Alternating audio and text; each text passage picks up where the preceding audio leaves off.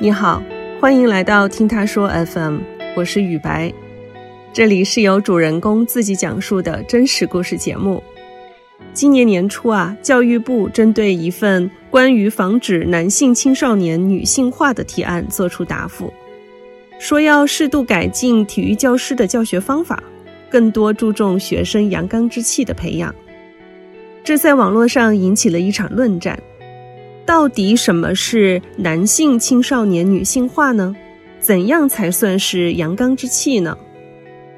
对于这个话题，本期故事的主人公蓝谷就有一段童年阴影。他从小就是同学口中的娘炮，也因此受尽了欺凌和嘲笑，以至于要靠药物来对抗心理抑郁。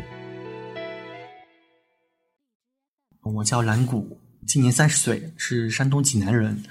现在的话，在欧洲西班牙的巴塞罗那，协助我的对象公司做一些支撑类的后台工作。哎呀，小时候的外号太多了，其实各种各样的难听的话都有，比如说叫我林黛玉。因为我从小比较瘦嘛，说竹竿子一点都不为过。有些人就拿着我的那个情况，就跟我 乱开玩笑，叫我鸡脖子啦，反正就是很多特别打击别人自信的这么一些外号。小的时候就特别瘦吧，样貌特别清秀，就是之前有一个网红叫麦洛洛，然后就像类似于他那样的那种男生。时间的话，大概是两千零三年非典那一年，然后应该是夏天吧，我记得，就拿着那个原校给我的那个通知单。当时其实，在进班级教室的那一刻，我心里是特别紧张的。然后他们看着我，我就感觉，哎呀，都挺陌生的，也没有完全比较熟的人。入学之后嘛，前几天相对来说，可能他们也觉得我比较陌生，所以说也没有人课间跟我来做一些这种活动。因为我的那个前桌是一个有点微胖的那种男生，他每次喜欢靠到我的桌子上，所以说导致于我的坐的空间就特别小，然后我就不太愿意。我说你不要再往后靠了，我说我真的会生气。结果忘了是什么情况，他直接把我作业给撕了，他也没有道歉，反而还变本加厉对着我骂，当时就把我骂哭了。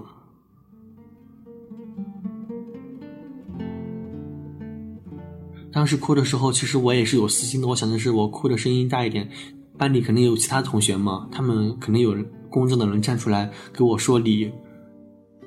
结果没有一个人出来帮我，反而还被人看了笑话。好像从那次开始吧，就觉得我这个人比较娇弱，比较柔弱，可能很好欺负。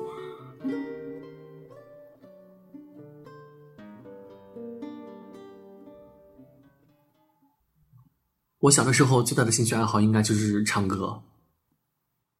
九几年吧，那个时候正好是那个《新白娘子传奇》在热播，当时也那个会喜欢跟着电视剧去有模有样的去学唱黄梅调，也是敢在家人包括邻居面前大胆的去唱，他们一边听着，然后一边给我鼓掌、打拍子之类的。有一天音乐课是这样子的，那天的话刚好是一场音乐考试。我就觉得唱歌这样的事情对我来说就小 case。我当时唱了一首民歌，叫做《红彩妹妹》。就是在我唱完我自己选择的那首歌曲之后，老师给予了高度的评价。同时，班里那些同学基本上无无一例外的都被震惊到了吧。我知道很多人想着是我考试的时候就是能看我出丑，结果让他们觉得。我 我是一个在唱歌方面很有天赋的人，当时其实我完全没有脸红，我反而会有一种挺扬眉吐气的，就算是狠狠的打了那些人的脸一样。然后因为那个歌里的话有“妹妹”两个字嘛，加上我被他们欺负的时候又会爱哭，所以说他们就拿着我唱歌的这个事儿，然后说：“哎，唱歌挺好听的，又爱哭，说我是爱哭的林妹妹。林妹妹的话是那个林黛玉嘛，他们就说。”基本上，他们一说我的名字就不叫我名字，就说林黛玉，或者难听的就是娘娘腔、娘炮、人妖。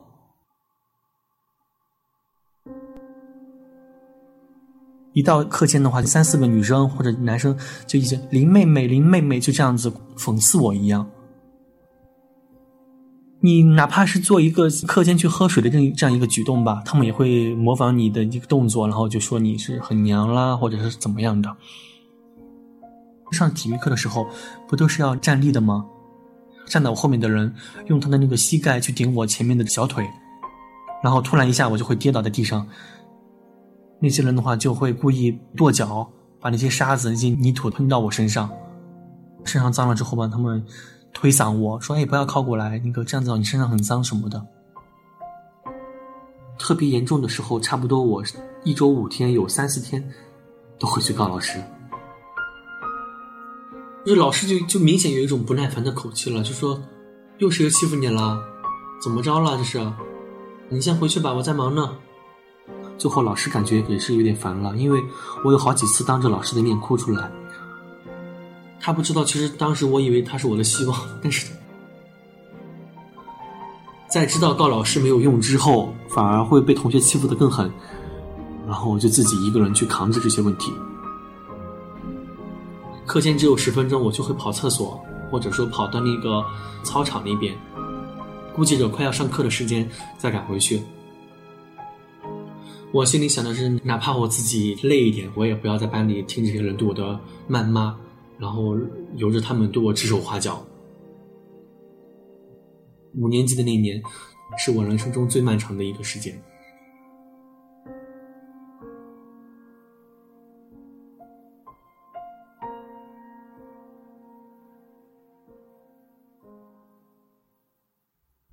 当时其实对五年级的小孩来说，晚上作息时间应该是很规律的，八九点钟就能准时睡觉。但是因为我转学到五年级这个班里，每天他们各种各样的给我起外号，导致我晚上经常会失眠。我估计要一两点钟吧。我经常会在晚上睡觉的时候想起这些事情的时候，经常会出一身冷汗。当时可以这么说吧，就是每到周五的时候，我就感觉很快乐。从到周六下午开始，我就觉得，哎呀，明天再过一天，后天就又又是周一了，可能就又要上学了，我就很害怕这一点。有一点我是真的是忍受不了，他们触碰到我的底线的，就是他们拿着我的父母开玩笑，嗯，你的爸妈肯定都是什么样什么样的人，然后结果才生出来你这种娘娘腔。所以当时我真的是非常非常非常火大，我当时我就记得我拿起我铅笔盒下面的书，狠狠的扔到了那个地上，我说你们再说一遍，大概就是这样的一个口气吧，真的那个是我第一次反抗。他们从那之后也是没有再敢随便开我的父母玩笑，但是他们欺负我这个事情还是一直时不时的会有。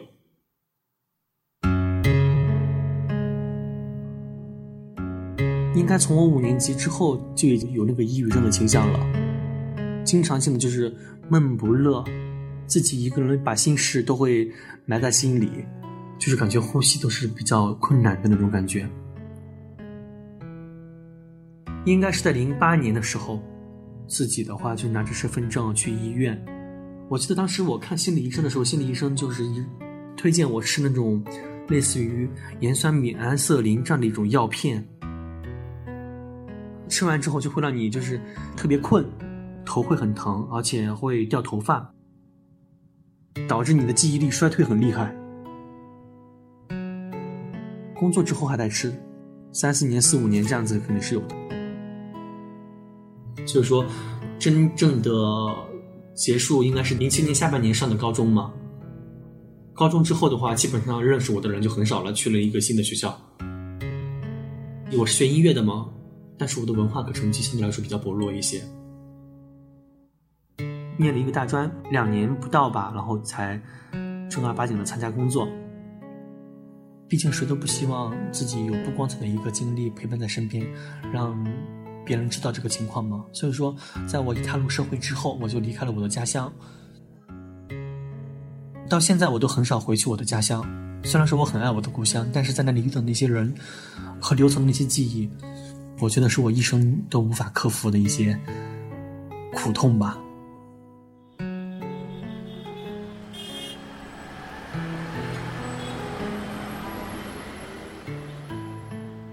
虽然说工作上确实有很多的压力，但是比起我校园时候每天要担惊受怕，真的要幸福太多了。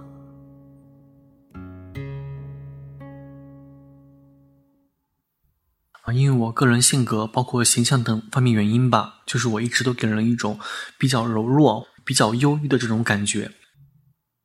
印象中比较深刻的是有那么一次，我其中的一任对象哈，在跟我聊天的时候，就是突然就说：“哎，怎么感觉我那么娘啊？”就说性格上比较娘炮。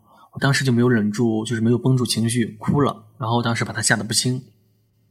后面的话，我把我的童年经历全都告诉了他，他当时就非常的自责，说不该对我说出那样的话，然后也是不断的安慰我。包括我现在的感情，也算是被对象照顾比较多的那一个，我挺感恩的。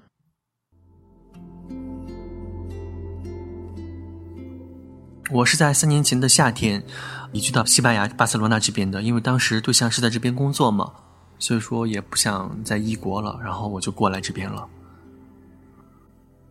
我个人觉得巴塞罗那是一座包容性特别强的国际化大都市，然后是一个抵达了之后就不想再离开的地方。自从我移居到西班牙这边之后，就是见过太多不同肤色、族群、性取向不同的人，像这些人里面，呃，女生可以吸烟啦，就是很自然的喝酒，包括男生。可以和自己喜欢的人牵手过马路，就是非常的自在，非常的自由。某一次旅行的时候吧，我就突然意识到，我想跟过去和解，可能对我来说真的比较难吧。但是，直面自己的过往，过好今后的每一天。我觉得这个事情还是能够轻易做到的，所以说，不管曾经有着多么难听的外号，不管年少的时候我遇到了什么样的困难，我想风雨过后一定会有彩虹和真正懂你的人的。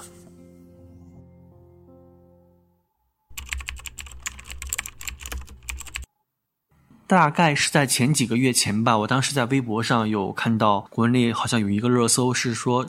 提倡阳刚之气这个事情的，我当时觉得还挺匪夷所思的，就是感觉这也能够被教育部做成提案。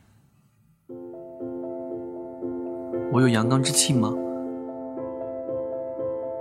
我觉得在回答这个问题之前，要明白什么叫做阳刚，什么叫做温柔。按照国人的一种习惯性思维吧，他们会把阴柔气质。定义成为一种病态，或者说定义成需要被人教育的这种观念，这其实是一种歧视。那你像国内唱青衣、唱旦角的那些戏曲大师，比如说像梅兰芳先生，难道因为他自身的专业表演偏女性化就没有阳刚之气了吗？他照样也是爱国的呀，照样也是把中华的传统文化宣导给全世界，照样也是曲艺界的大师，是我们的国人之光，难道不是吗？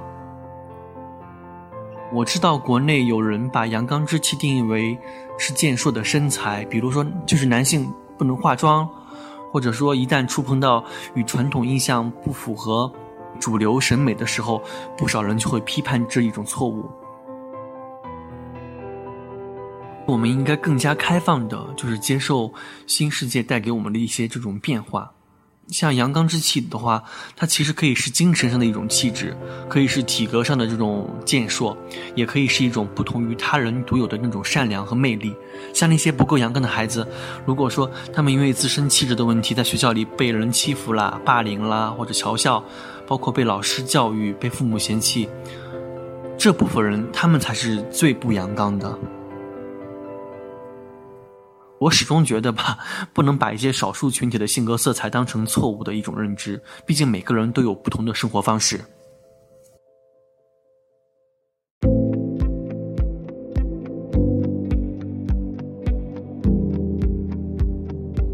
对于阳刚之气这个话题，你怎么看呢？欢迎在我们的评论区留言。你现在正在收听的是真人故事节目《听他说 FM》，我是主播雨白。如果你想分享你的故事，或是倾诉你的困惑，请跟我们联系。